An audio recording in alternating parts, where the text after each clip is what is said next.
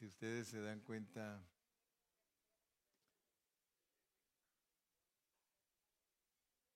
abajo dice Monte Sinaí y a un lado dice Oreb, porque en realidad ese monte, todo ese, toda esa área de ahí es Oreb, Oreb, pero ahí está el monte Sinaí. Algunas personas tienen un poquito diferente el mapa, pero la realidad es que aquí en números nos dan todas, todas las, gracias varón, en números nos dan todas las 42 jornadas. ¿Se dan cuenta? Ahí está Sinaí, hasta aquí. Sinaí y Oreb. Ahí la puntita, mi luz, mi luz como que me traiciona. Debería de entrar porque esta es especial, me dijo Aura. Entonces la voy a poner por ahí, miren. Allá arribita, ahí está Sinaí. Sí. Bueno, no se preocupen, pero ahí está Sinaí, no se ha ido. Entonces, si ustedes ven, nos marcan desde Ramesés, desde Ramesés, aquí nos marcan, y va por todo ese mapa, luego sube hasta allá, y quiero que ustedes se den cuenta que en esta área de ahí, todo esto de aquí arriba es donde estuvieron dando vueltas 38 años. De Ramesés a el monte Sinaí les tomó tres meses para llegar. 90 días se tardaron para llegar de Ramesés a Sinaí. Sinaí es nuestra jornada número 12. Y es bien importante el número 12. Si ustedes las cuentan una por una, en todo el capítulo 33, desde los versículos 1 hasta el 49, tenemos 42 jornadas. Y gracias a Dios que hemos venido hablando de cada una de las jornadas y si ustedes se dan cuenta, eh, tienen un poquito de expresiones. Si se dan cuenta, en algunas solo dice que salieron de un lugar para llegar al otro. Y hemos tenido que ir a leer a Éxodo para encontrar explicaciones. Hoy, gracias a Dios, entonces vamos a llegar a la jornada 12. Algo bien importante para todos nosotros los cristianos es entender que Dios usa en la Biblia al pueblo de Israel para mostrarnos cosas que tienen que ver con nosotros. Y cuando leemos el Nuevo Testamento dice que de los judíos nos vino la salvación. Entonces nosotros vamos a ir aprendiendo cada día más y más y más porque nos mantenemos estudiando. Por ejemplo, cuando el Señor Jesucristo eh, habló acerca de la predicación del Evangelio, Él dijo que primero en Jerusalén Después. Sí. Sí. ¿Cuál va primero? Jerusalén, luego Judea, luego Samaria y luego lo último de la tierra. Entonces noten pues, el Evangelio corre de esa manera. O sea que Dios mandó el Evangelio primero a Jerusalén a los israelitas. Pero, ¿qué pasó con los israelitas? Los israelitas, pero ¿por qué de Jerusalén nos manda a Judea? ¿Por qué no dice que de Jerusalén a Israel? Sino que dice de Jerusalén a Judea, de Judea a Samaria y de Samaria a lo último de la tierra. Quiere decir que cuando la Biblia dice que de los judíos nos vino la salvación, tenemos que alcanzar a ver que no pone el, la parte del sur, la parte de, perdón, no pone la parte, de, el norte es Israel y el sur es Judea. Cuando se dividieron las tribus, en el Judea, que este no, no quiere ayudarme hoy este. Pero sí vimos que tiene batería porque se la pusimos el domingo.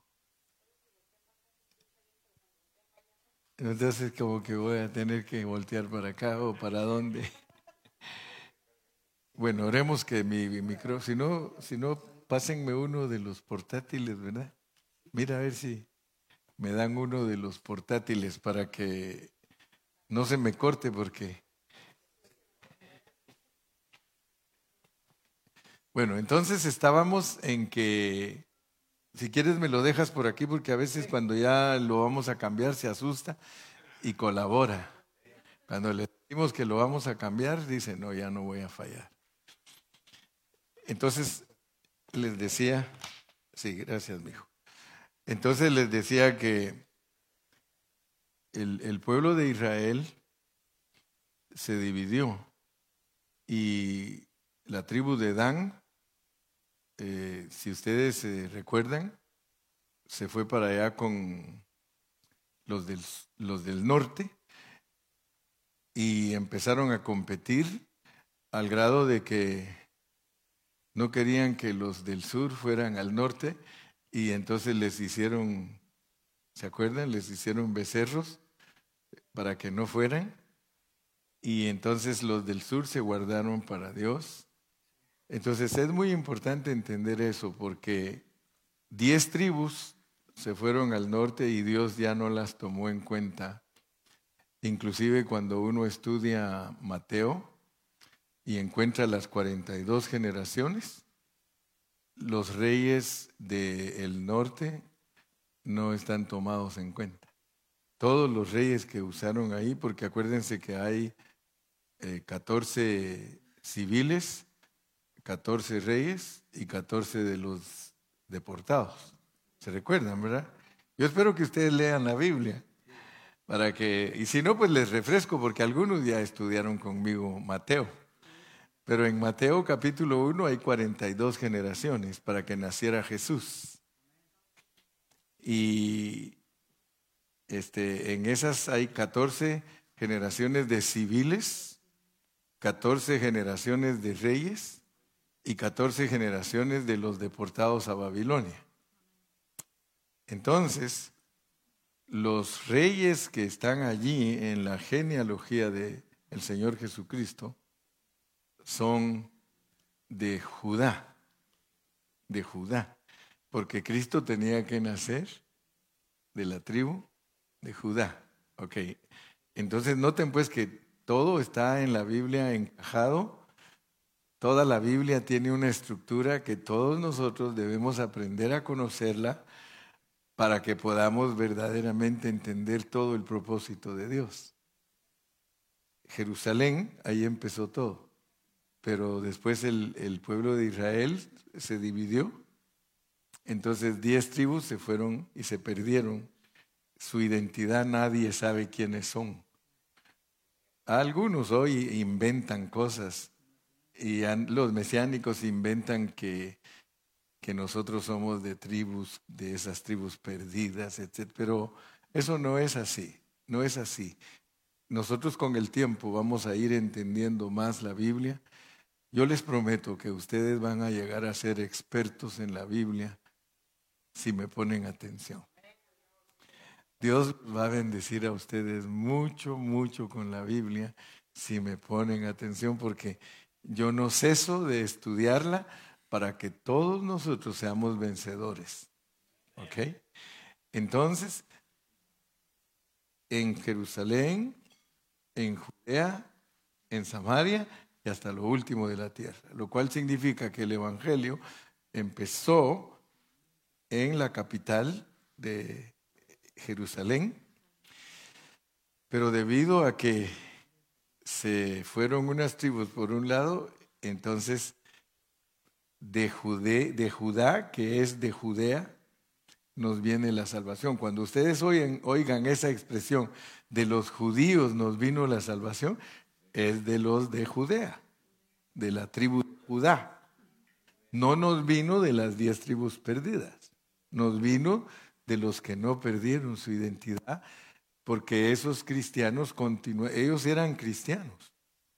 Ellos eran judíos, pero se convirtieron a Cristo. Y Dios inició el mensaje con una mujer samaritana que son una mezcla. ¿Ok? Pero ya el Señor con miras de mandarlo a los gentiles. ¿Verdad? Empieza en Jerusalén, luego en Judea, luego en Samaria ya va cambiando el colorcito del Evangelio porque ya no es una judía pura, sino acuérdense que los samaritanos son mezcla de judío con, con, con gentil. Entonces ya el Señor estaba enfocándose a dónde iba a mandar el Evangelio. Hasta lo último de la tierra, nosotros, los gentiles. Entonces es importante que nosotros entendamos todas esas cosas para que no nos vayamos a confundir porque en el tiempo que nos tocó vivir a nosotros, que es este, hay mucha mezcla en la enseñanza y se pierde la esencia pura de lo que Dios nos está enseñando. ¿Verdad? Porque en lo que respecta al pueblo de Israel, a ellos los hizo Dios mundanos. A ellos dice que en parte los cegó. Hoy más que nunca el pueblo de Israel que está allí en el Medio Oriente y su capital es Jerusalén, hoy más que nunca son mundanos, son enemigos de nosotros por causa del Evangelio. Estamos hablando a esos judíos que se les llama ultraortodoxos, que ellos, ellos son personas que estudian la Torah y que están, es más, ahorita tienen, quieren proponer que ya no prediquen a Jesús en Jerusalén. Ahorita quieren poner una ley que ya no prediquen a Jesús en Jerusalén. Bueno, la cosa es que el tiempo que nosotros estamos viviendo eh, son los fines de los siglos. Y por eso a nosotros Dios nos abrió la Biblia. Dios nos abrió la escritura para que nosotros... ustedes van a darse cuenta ahorita que estoy hablando verdad. Estoy hablando verdad porque vamos a leer el primer versículo, números. Ah, ya, ya me lo puso aquel ahí. Ah. Gracias, mijo. Salieron de Refidín y acamparon en el desierto de Sinaí. Se dieron cuenta, ¿verdad? Que cuando leímos el versículo 14 dice, salieron de Aluz y acamparon en Refidín, donde el pueblo no tuvo aguas para beber. Y la predicación se, enfoca en eso, de que no hubieron aguas para beber y para explicar lo que quiere decir la llegada a Refidín, estuvimos analizando el capítulo 17 y 18 de Éxodo, que nos habla de la roca herida, de la guerra con Amalek, ¿se acuerdan? Y del nombramiento de jueces, ¿verdad? y se dieron cuenta que teníamos mucho material para hablar. Teníamos todo el material de la roca herida, el material de la guerra contra Amalek y también el material de que vino Jetro a visitarlo y que ya él delegó. Y ahí hay mucha aplicación para nosotros los cristianos del Nuevo Testamento porque tenemos material para hablar y teníamos más material que cuando hablamos de eh, Dovka, que cuando hablamos de Aluz, que es más, vimos que Aluz ni siquiera lo encuentran los arqueólogos, está enterrado ese lugar, al grado que la gente dice la Biblia es mentira porque no aparece ese lugar que dice la Biblia, pero gracias a Dios que nosotros ya sabemos que si Dios quiere ocultar algo, sencillamente lo oculta, pero nosotros creemos la Biblia. si la Biblia dice que pasaron por la luz, pasaron por la luz, hermano. Y si los arqueólogos no encuentran a luz, no es business de nosotros. Y no se preocupen y tengan paciencia, que de repente las noticias dicen, apareció la ciudad que dicen que no existía. Y Dios siempre le va callando la boca a todos. Y por eso Dios levantó grupos de geólogos, grupos de arqueólogos, grupos de personas bien preparadas, en, así como Salomón podía echar mano de gente bien sabia para que le hiciera los utensilios del templo y todo, así Dios se las agencia con todos los que Él quiere usar para que, para, para que el hombre quede avergonzado y Él nunca va a quedar avergonzado. Bueno, entonces entendiendo eso, quiero que ustedes vean que nos ha traído el Señor despacito de jornada en jornada y ahora estamos en Sinaí. Nosotros tenemos que saber que los judíos son bien importantes para nosotros, porque cuando Dios estaba haciendo o motivándolos a ellos para que hicieran ese viaje, Él estaba preparando lo que nos iba a enseñar a nosotros. Y ahora tenemos que hablar de Sinaí. ¿Ustedes creen que hay material para hablar de Sinaí? Fíjense pues, porque ahorita si nosotros nos quisiéramos quedar enseñando acerca de Sinaí, nosotros tenemos del capítulo 19 de Éxodo y versículo 1 en adelante, nos va a hablar de Sinaí y ocupa 20 capítulos de Éxodo, usa todo el libro de Levítico y 10 capítulos de números. ¿Creen que hay material para que el hermano Carrillo les predique? si, si les predico de donde dice nada más, eh, salieron de Refidín y acamparon en el desierto de Sinaí, y gloria a Dios hermanos, y ahí les dieron la ley, y mañana seguimos con otra jornada. Vamos a entrar a la, a la jornada que sigue después de Refidín, que es una que hasta cuesta pronunciarla.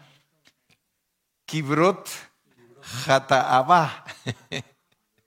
Kibrot Jataabá. Así se llama la que va después de Sinaí. Kibrot Jataabá. Pero esa nos toca hasta el domingo.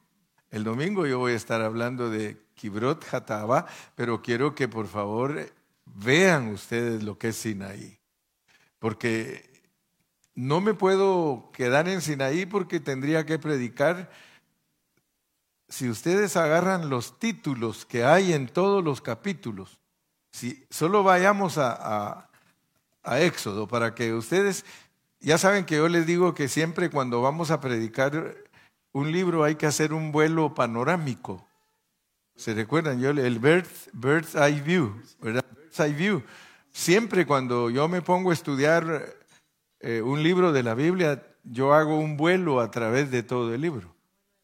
A vuelo de pájaro, o sea que o paso en avión o en helicóptero, a ver qué les gusta más a ustedes.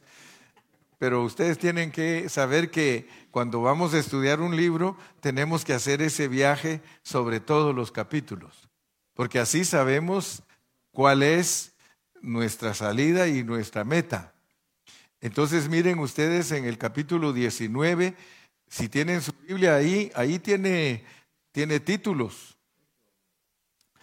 Para empezar, dice el pacto y la ley, se establece el pacto, el pueblo, sí, Éxodo, Éxodo 19.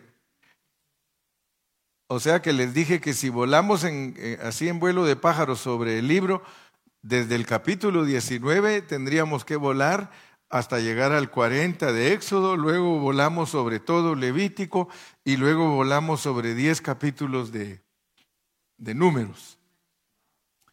Todo eso recibió Moisés en el Sinaí. Todo.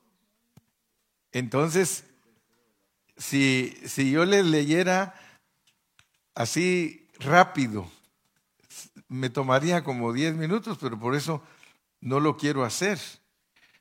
Quiero, quiero solo que ustedes se den cuenta que todo esto tendría yo que predicar. Les voy a hablar solo de los 20 capítulos de Éxodo. Miren, están, están los 10 mandamientos, el terror del pueblo, leyes sobre los esclavos, leyes sobre actos de violencia, leyes sobre responsabilidades de amos y dueños, leyes sobre la restitución, leyes humanitarias, las tres fiestas anuales, el ángel de Jehová enviado para guiar a Israel, Moisés y los ancianos en el monte Sinaí, la ofrenda para el tabernáculo, el arca del testimonio, la mesa para el pan de la proposición, el candelero de oro, el tabernáculo, el altar de bronce, el atrio del tabernáculo, aceite para las lámparas, las vestiduras de los sacerdotes, consagración de Aarón y de sus hijos, las ofrendas diarias, el altar del incienso, el incienso, el llamamiento de Besaleel y de Aoliab, el día de reposo como señal, el becerro de oro, la presencia de Dios prometida, el pacto renovado, advertencia contra la idolatría de Canaán, fiestas anuales, Moisés y las tablas de la ley, reglamento del día de reposo, la ofrenda para el tabernáculo. Bueno, ¿se dan cuenta todo lo que hay? Y si les leo, eso solo fue 20 capítulos de Éxodo. Si les leo Levítico hay otras 40 cosas. Y si les leo números, otras 20. Entonces, imagínense, imagínense lo que eso significa para nosotros los cristianos, porque ahorita vamos a ver cómo es que Pablo veía todo eso. Amén. Nosotros tenemos que ver cómo es que Pablo veía todo eso. Y nosotros tenemos que saber que eso que estamos viendo es el núcleo, el núcleo de la revelación del antiguo pacto. Es el núcleo de la revelación del antiguo pacto. O sea que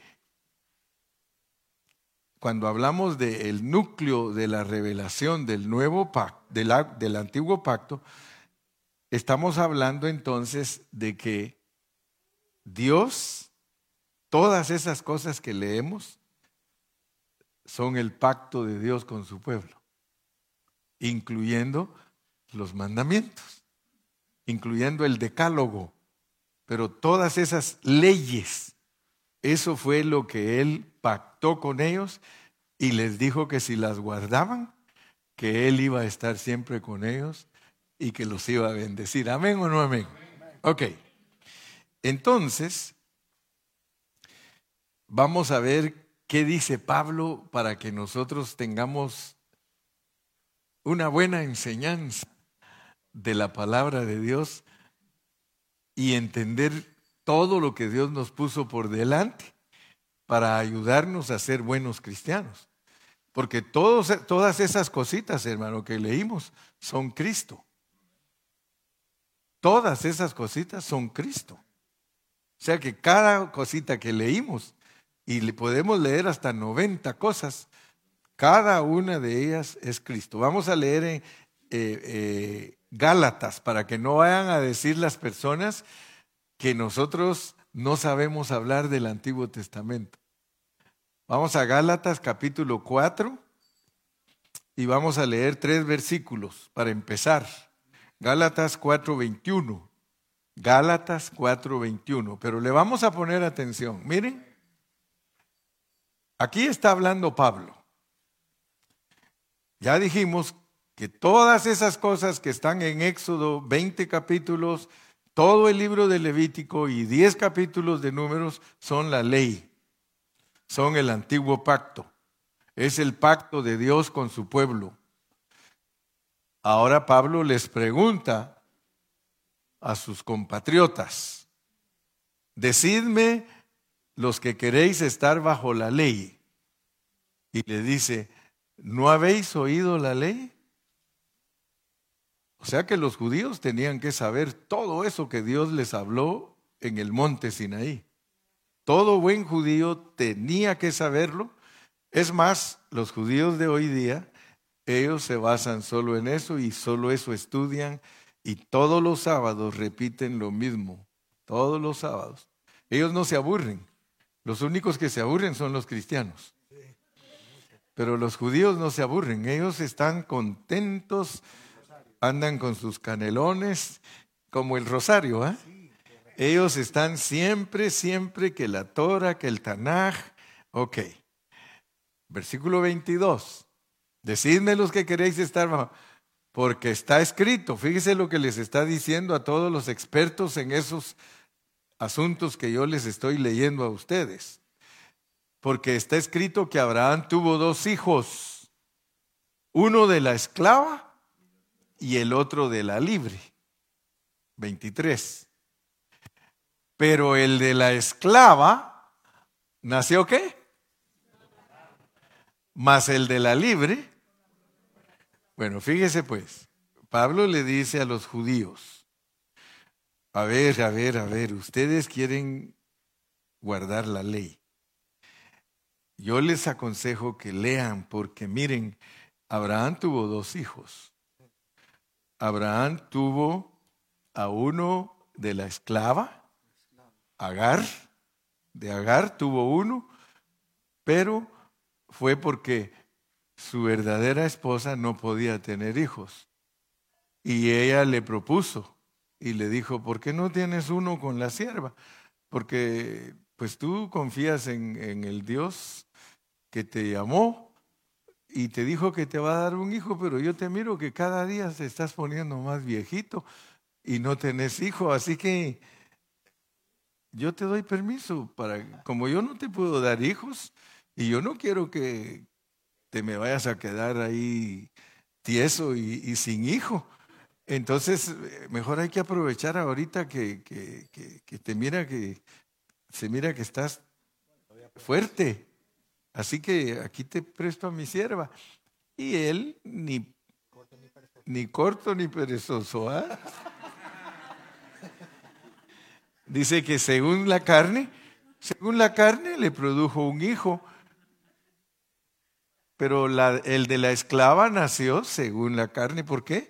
Porque Dios no estaba de acuerdo que hicieran eso, pero él estaba desesperado y él quería que el propósito de Dios se cumpliera en su vida. Como cualquiera de nosotros puede usar excusa para hacer cosas para Dios y creer que está cumpliendo con el propósito de Dios. Pero al final era en la carne, más el de la libre por la promesa. Bueno, entonces ahí eh, nos damos cuenta de, algo, que el primero, eh, el primero nació de la carne, pero el segundo le nació de la mujer que Dios quería que naciera, ¿verdad? Y dice que el que nació de la carne, que nació de la esclava, en cambio dice que el que nació de la libre es el que nació por la promesa. Vamos al versículo 24. Ahora pongan atención pues mis amados hermanos, por favor pongan atención. Lo cual es que, ¿se dan cuenta? ¿Se dan cuenta que es una alegoría? O sea que Dios está permitiendo que Pablo nos cuente la historia de cómo fue que vinieron a, la vida esos dos muchachos, cómo vino Ismael y cómo vino Isaac. Y nos está diciendo, ojo, atención, es una alegoría. Pues estas mujeres son los dos pactos. Fíjense qué tremendo. Fueron a Sinaí y aparentemente uno dice, ah, qué historias más bonitas. hermanos, es bien importante que nosotros entendamos lo que la Biblia nos enseña. Dos pactos. El uno proviene del monte Sinaí, el cual da hijos para esclavitud. Este es Agar. Ok. Ismael, el producto de la carne, porque muchos solo ven a Ismael como la raíz de los árabes y a Isaac como la raíz de los judíos. No, no. Por eso es que tenemos que entender, hermano. Y Pablo nos dice, no es judío el que nace en Israel, sino el circuncidado del corazón.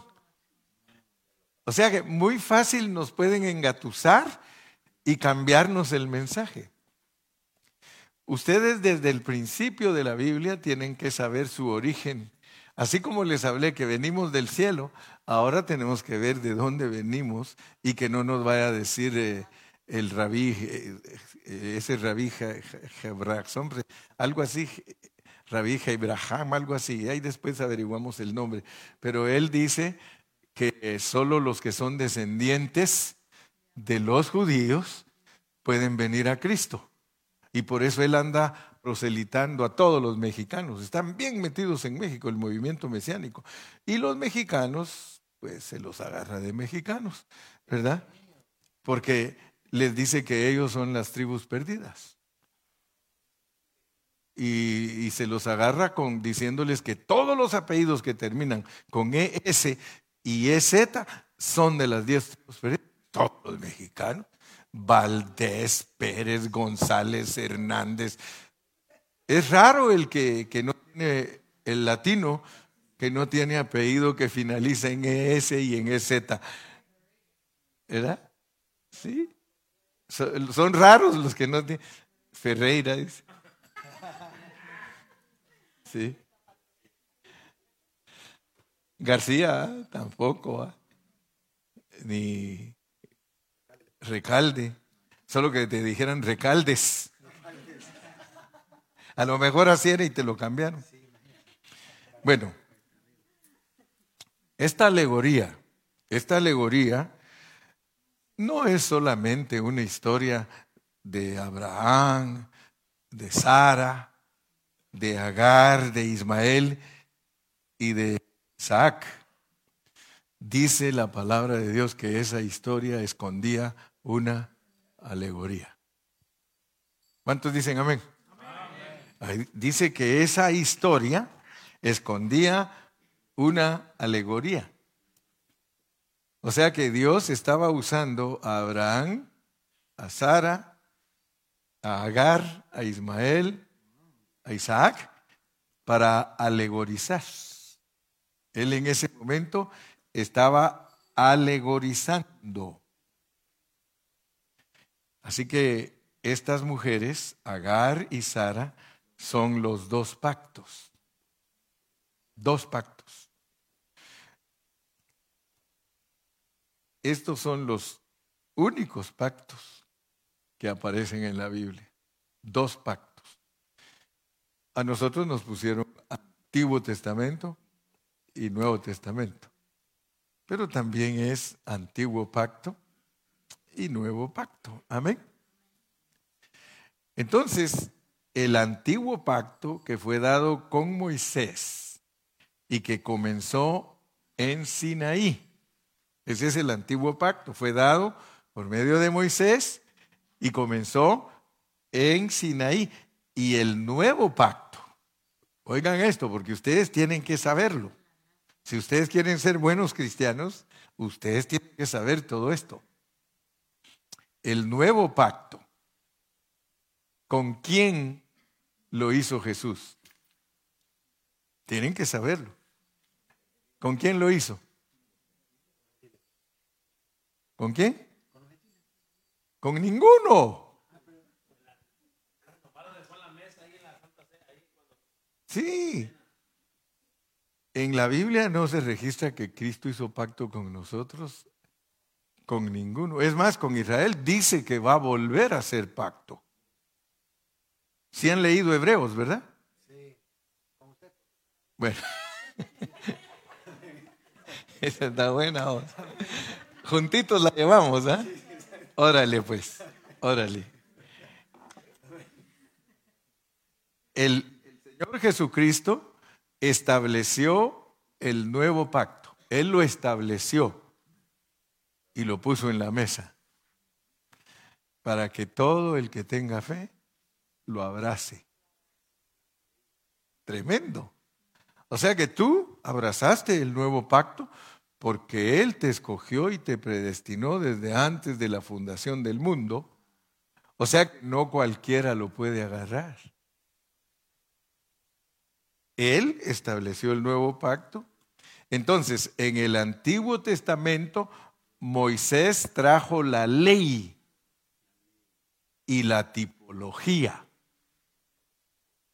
En el Antiguo Testamento Moisés trajo la ley y la tipología y la alegoría. O sea que Moisés, yo estoy seguro, hermanos, que Moisés entendía lo que Dios lo ponía a hacer y él sabía que no era lo, lo superficial lo que Dios le estaba revelando, sino lo que significaba, lo que significaba. Por eso dice la Biblia que a Israel, Dios le mostró sus obras, porque ellos no tenían un corazón para entender los caminos. A Moisés, sin embargo, le mostró sus caminos. Yo estoy seguro que cuando Moisés veía a los sacerdotes matar los animalitos, créanme, y en mi espíritu se los digo, él se les quedaba viendo y decía, si supieran todos estos que lo que Dios nos está diciendo, que ese animalito es una alegoría, un tipo de Cristo. Si supieran que ese, esa tiendecita que lleva tantas y tantas medidas, si el pueblo supiera qué significa la encarnación de Dios, Fíjense, ¿ustedes creen que no lo llegó a saber? Pablo lo llegó a saber. Pablo lo llegó a saber. Sí, Pablo, pues si Pablo nos enseña todo eso. Pablo es el que nos enseña el tabernáculo significa esto, el corderito significa esto, la mesa significa esto, los panes significa esto, las fiestas significa esto. Quiere decir, hermano, que el que ama a Dios de verdad, de corazón, Dios no le permite que se distraiga. ¿Cuántos distraídos habrán aquí? Dios no quiere que te distraigas. Dios nos ha visitado a nosotros de una manera espectacular, hermanos. Si nosotros ponemos atención, y se los digo, por favor, háganlo, porque los pocos días que nos quedan en esta tierra, si no los aprovechamos, nosotros vamos a salir de esta vida sin revelación. Y no vas a tener tu decápolis ni tu pentápolis. Decápolis, Dios quiere darte a gobernar diez ciudades. Pentápolis, Dios quiere darte a gobernar cinco ciudades. Y acuérdense, cada uno va a desempeñar su cargo de acuerdo a su capacidad. Algunos de ustedes son indolentes. Busquen en el diccionario, van a ver que no los estoy maltratando. Araganes. Indolente es aragán, descuidado, que no le gusta estudiar la Biblia, pero cuando miren a sus hermanos reinar, que sí se esforzaron y que sí pusieron atención y que atesoraron la revelación divina, entonces se van a sentir muy tristes porque van a decir, ¿cómo no le eché ganas yo? Especialmente los jóvenes, hermanos porque hay jóvenes que son indolentes, ellos no les importa nada, ellos no ponen atención en nada. Y en la Biblia, los que gobernaron fueron jóvenes. A mí no me puede decir alguien que no. ¿Cuántos años tenía Daniel? ¿Cuántos años tenía José? ¿Cuántos años tenía Sadrach, Mesac, Abednego? Hermano, tristemente, tristemente la iglesia cristiana. Y por eso yo me meto a problemas porque como decía un hermano, no hombre, es que el hermano fulano, aquel que se opuso, él le entendió mal a usted, él creyó que usted estaba diciendo que él no les ha enseñado bien cuando usted dijo, la tradición no nos ha enseñado bien. Entonces él creyó que usted estaba diciendo que él no ha enseñado bien, pero usted le dijo, yo vine para ensancharlos. Y luego me dice el hermano, si, si todos nosotros lo conocemos a usted, hermano, y nosotros los que lo oímos siempre, pues yo pienso que muchos de nosotros entendemos lo que usted nos está enseñando. ¿verdad? Y saben que yo no me voy a poner a competir ni a pelear con ninguno de los hermanos. Si un hermano no sabe nada, ese es su problema. Yo no me puedo burlar de él ni lo voy a, a forzar, pero este asunto que estamos nosotros viviendo es para que cuando pasemos a la otra vida, seamos los sacerdotes y reyes que Él nos hizo. Él nos hizo reyes y sacerdotes. Ustedes no se vayan a conformar que el hermano Carrillo sea sacerdote y rey. ¿Y ustedes qué? ¿Ustedes qué van a hacer entonces? Pero cada quien a su capacidad, ¿verdad? Las que hacen las pupusas, más les vale que las hagan sin estar renegando. No, pues van a ser pupuseras en el reino. Ojalá que, no vayan a, tírenle algo mejor. Pero hay muchos hermanos que van a recordarse ustedes cuando estemos en la otra vida, ustedes se van a recordar que ellos van a llorar y van a decir, yo pudiendo ser por lo menos ayudante del hermano Carrillo, de jalar por lo menos la leña y el agua, aquí ahora lo que estoy es barriendo nada más o manejando Uber.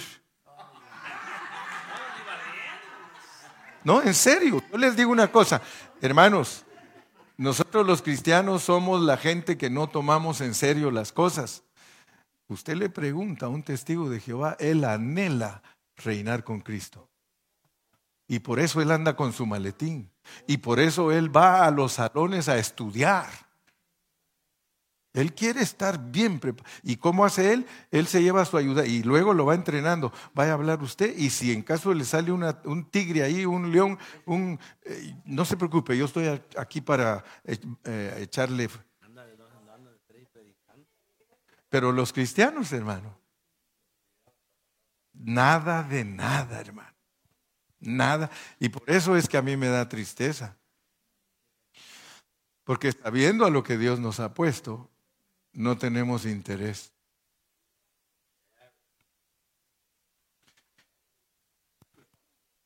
Aleluya. Amén, amén. Lo que Moisés introdujo fue la ley y la tipología. Oigan bien, lo que Moisés introdujo fue la ley y la tipología. ¿Qué es la tipología? Es símbolos. O sea que Dios le decía, hagan esto y esto y esto y esto y esto. Es una ley, pero ahí va escondida la revelación alegóricamente. ¿Se recuerdan que el que tiene flujo de semen dice, sáquenlo del campamento? ¿Y, qué quiere decir para nosotros? Si no sabemos qué significa eso, entonces nosotros vamos a decir, a saber usted. Pues imagínese que allá al que tenía flujo de semen, a un enfermo, estaba en la congregación dice, como ellos los, los los cuidaban, una mujer que estaba en su periodo no podía entrar. Así que todos sabían que tenían las hermanas que no podían ir cuando estaban en su periodo. Todos los hermanos sabían que ellas no podían reunirse porque estaban en su periodo. Ahora ya no es así. ¿Verdad? Ahora no vienen. Y como no vienen siempre, pues nos echa de ver. ¿Verdad? Pero dice, aquí hay uno que tiene flujo de semen, sáquelo. No puede estar en la reunión. ¿Qué significa para nosotros? Que nosotros no somos dignos de estar en la reunión si no tenemos control de nuestra procreación. Apropiación. No, la apropiación, procreación. Perdona que te regaño tanto. Es que deberíamos de hacer una película donde en esa clase que siempre están regañando al alumno porque yo me gano el premio.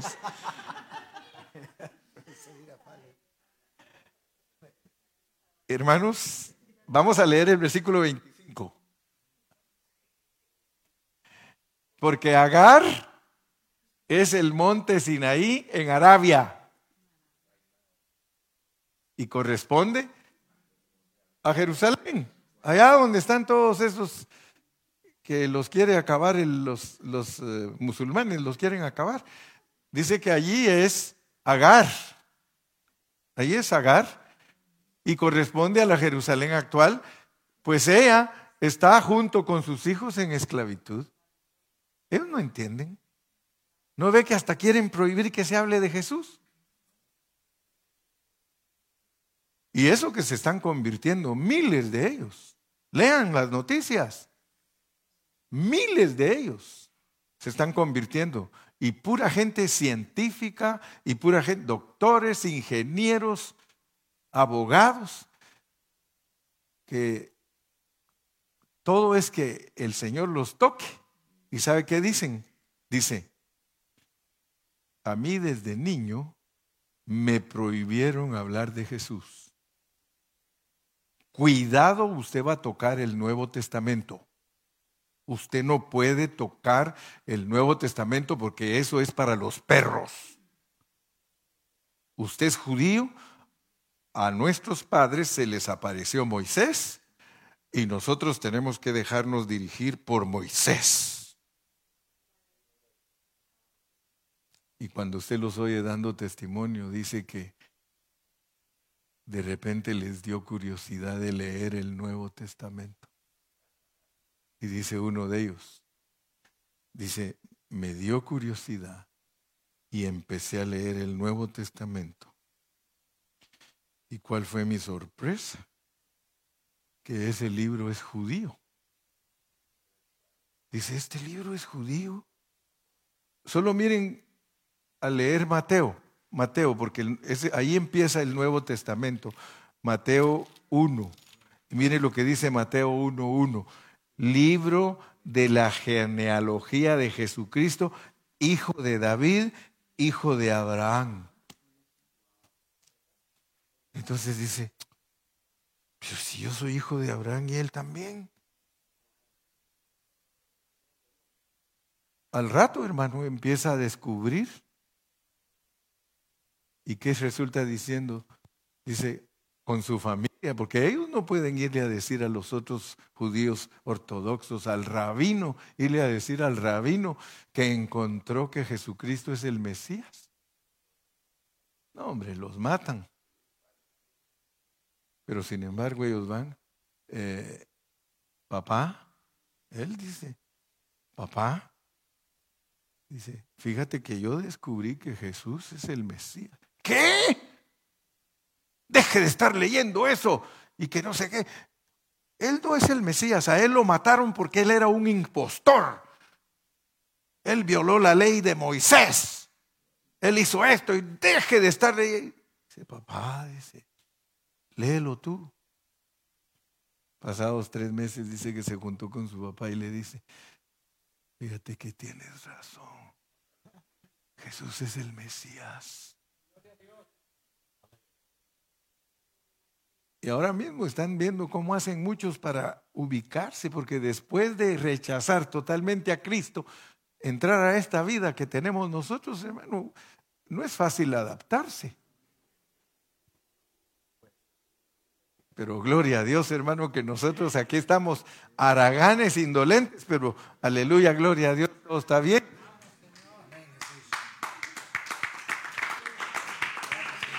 No aplaudimos porque somos indolentes, sino que aplaudimos porque Dios nos ha sacado de la indolencia. Sí. Mire el versículo 26. Oh, ya sé, siempre. Más la Jerusalén de arriba. Pobre los católicos hermanos les dicen que la Virgen es su mamá. Otro problema serio, porque ese es otro rollo. Esos están, peor que los judíos. Más la Jerusalén de arriba, o sea que hay una Jerusalén de arriba. Hay una Jerusalén de abajo y hay una Jerusalén de arriba. La Jerusalén de arriba es la mamá de nosotros. Es libre. Es libre. Nosotros no somos esclavos, pero no lo vamos a decir con orgullo porque pobrecitos los judíos. Ellos dicen que no son esclavos. Ellos dicen que la esclavitud se acabó desde que los sacaron de Egipto. Dicen, nosotros no somos más esclavos. Ahora, nosotros los cristianos nos sacaron también de Egipto, ¿no es cierto? ¿Y por qué seguimos siendo esclavos? Porque mucho cristiano sigue esclavo de los mismos pecados que hacía antes de venir a Cristo. Sigue igual, sigue esclavo de su carácter, sigue esclavo de sus mentiras, sigue esclavo de su odio, sigue esclavo. Hermanos, somos esclavos si no tenemos cuidado. Pero nosotros ya salimos, hermano. Hagámoslo real. El día que la iglesia haga real lo que dice la Biblia, hermano, somos santos, santos, hermano. Santos, se nos acaban nuestros problemas entre nosotros. Si muchos de nosotros tenemos problemas, hermano, porque no conocemos la santidad de Dios. Hablamos de Él, que Él es nuestro Salvador, que Él ha hecho esto, que Él ha hecho lo otro, pero le aseguro que si nos acercáramos a Dios nos mata. Porque cuando uno se acerca a Dios sin santidad, Dios lo mata. Y no se preocupe que a Moisés lo iba a matar. Moisés que era un gran siervo, hermano.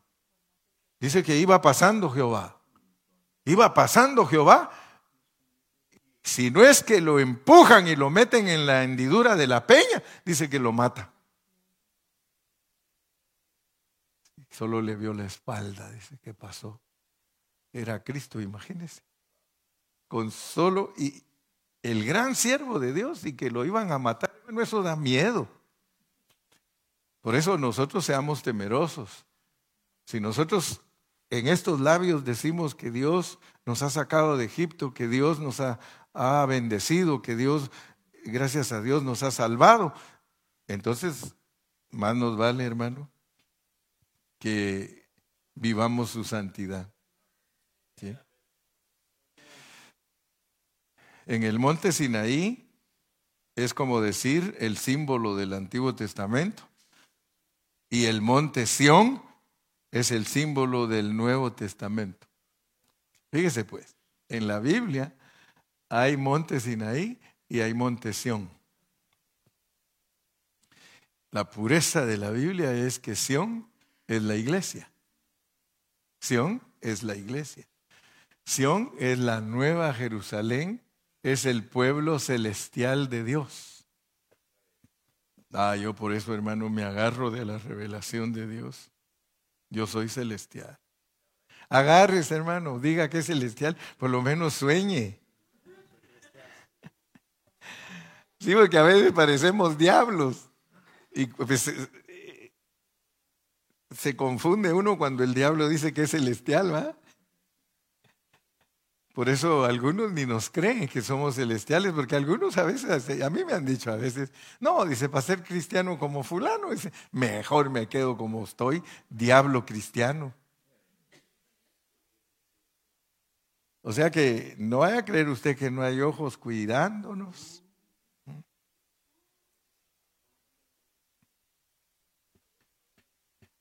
Fíjese que esto está tremendo. ¿Cuántos están entendiendo lo que es llegar a Sinaí? Ahí en Sinaí, Dios nos revela a nosotros todo el antiguo pacto que es alegoría para que nosotros entendamos el nuevo pacto. Entonces, cuando ya leemos el nuevo pacto, cuando ya leemos el Nuevo Testamento, gloria a Dios porque encontramos a Pablo, que Pablo nos puede explicar todo, todo lo que es figura del Antiguo Testamento. Y nos da una muestra, nos empieza a dar unas cuantas cositas por aquí, por allá, por allá, para que nosotros nos ejercitemos y nosotros empecemos a entender.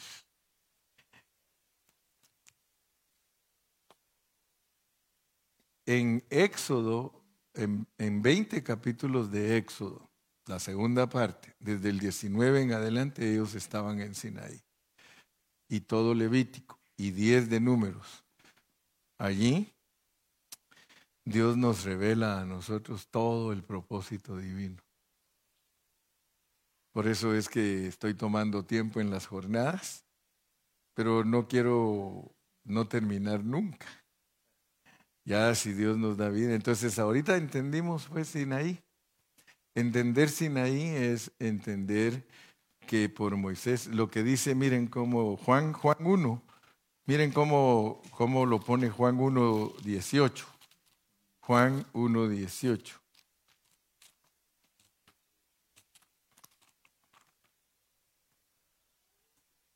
El 1.17, Juan 1.17. Pues la ley por medio de Moisés fue dada.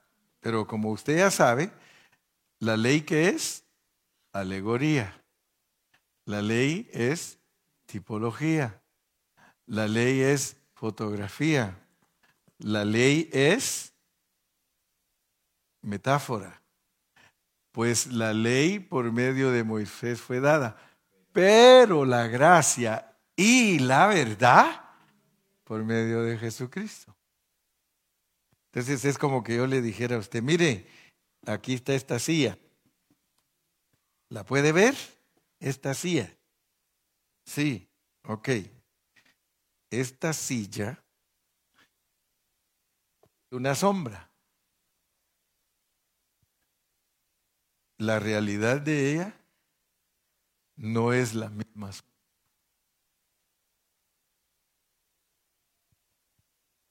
Dios tiene un trono. Si nosotros creemos que el trono de Dios es visible como esta silla, no agarramos la enseñanza. Él dice, el cielo es el trono de mi Dios y la tierra el estrado de sus pies. Entonces, solo imagínese de qué tamaño le está diciendo él que él es.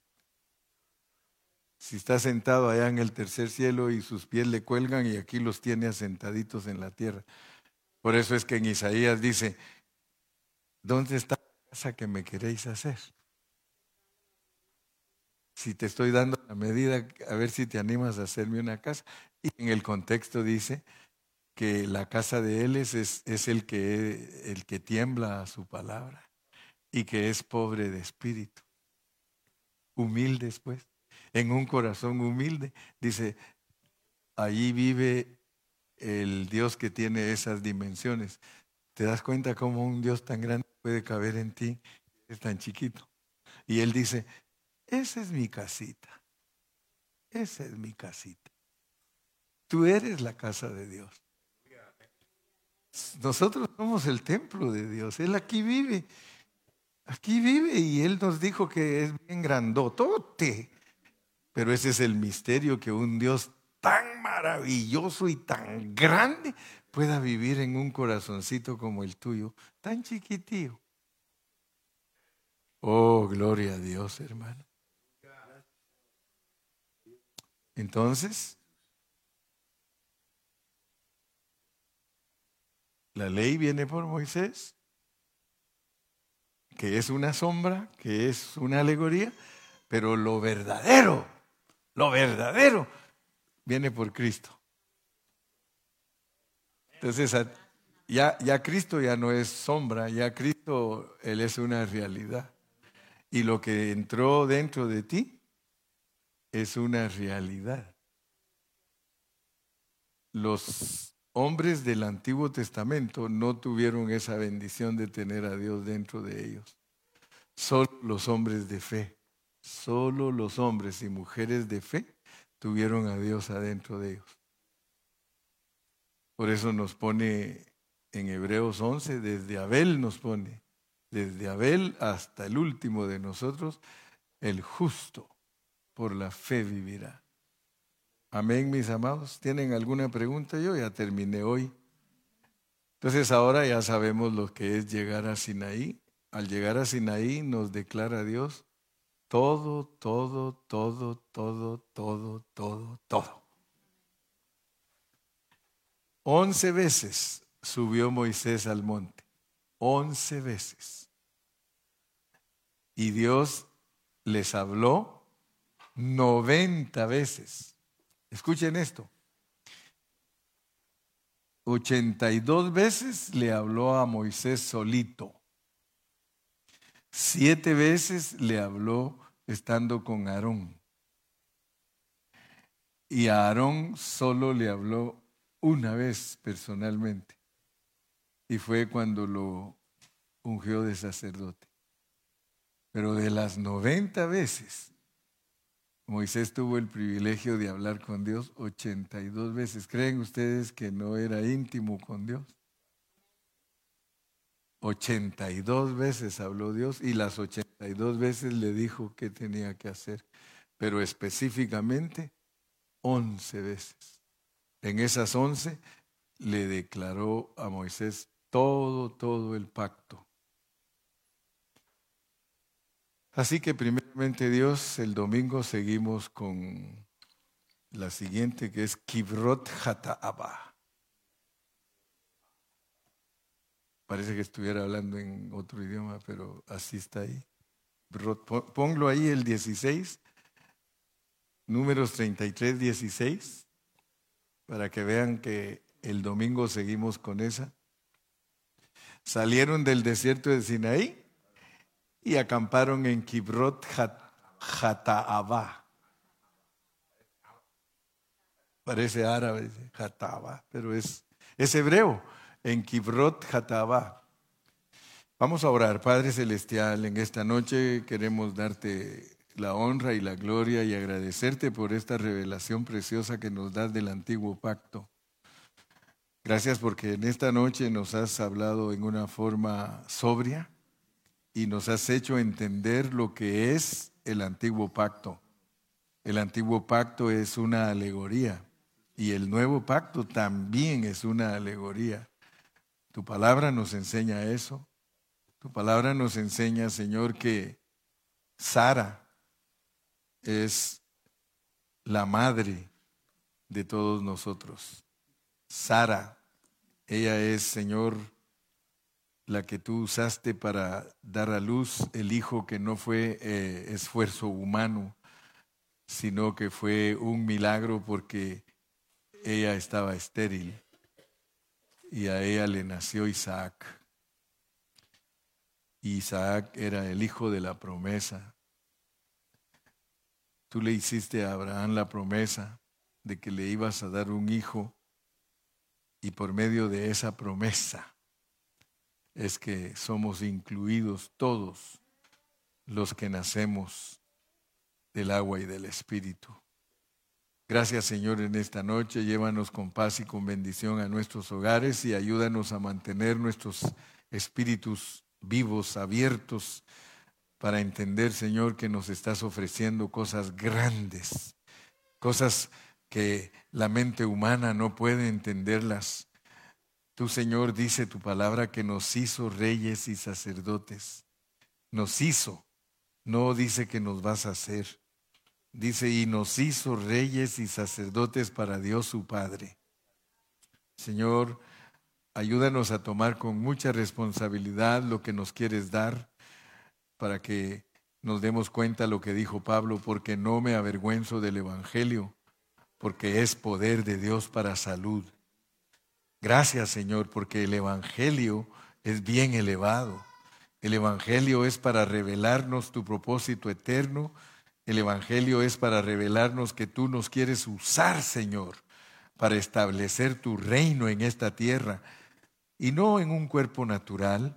A nosotros la iglesia nos estás ofreciendo un galardón que es espiritual, es darte tú mismo, darte tú mismo a nosotros. Ese es el regalo más grande que una persona puede recibir, heredar a Dios. Eso es lo más elevado que hay en el universo. Y nosotros vamos en ese camino, vamos a heredarte, Señor. Tú eres nuestra herencia. Aleluya. Gracias, Señor, en el nombre de Jesús y el pueblo de Dios dice. Que Dios los bendiga a todos y me los guarde.